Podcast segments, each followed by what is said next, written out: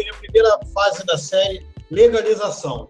Vamos falar um pouquinho aqui do que é preciso nesse início, que é a primeira reunião com o teu cliente, onde você vai determinar qual é a matéria-prima, o fornecedor, qual será o produto entregue, para que você possa de fato ter o cliente definido.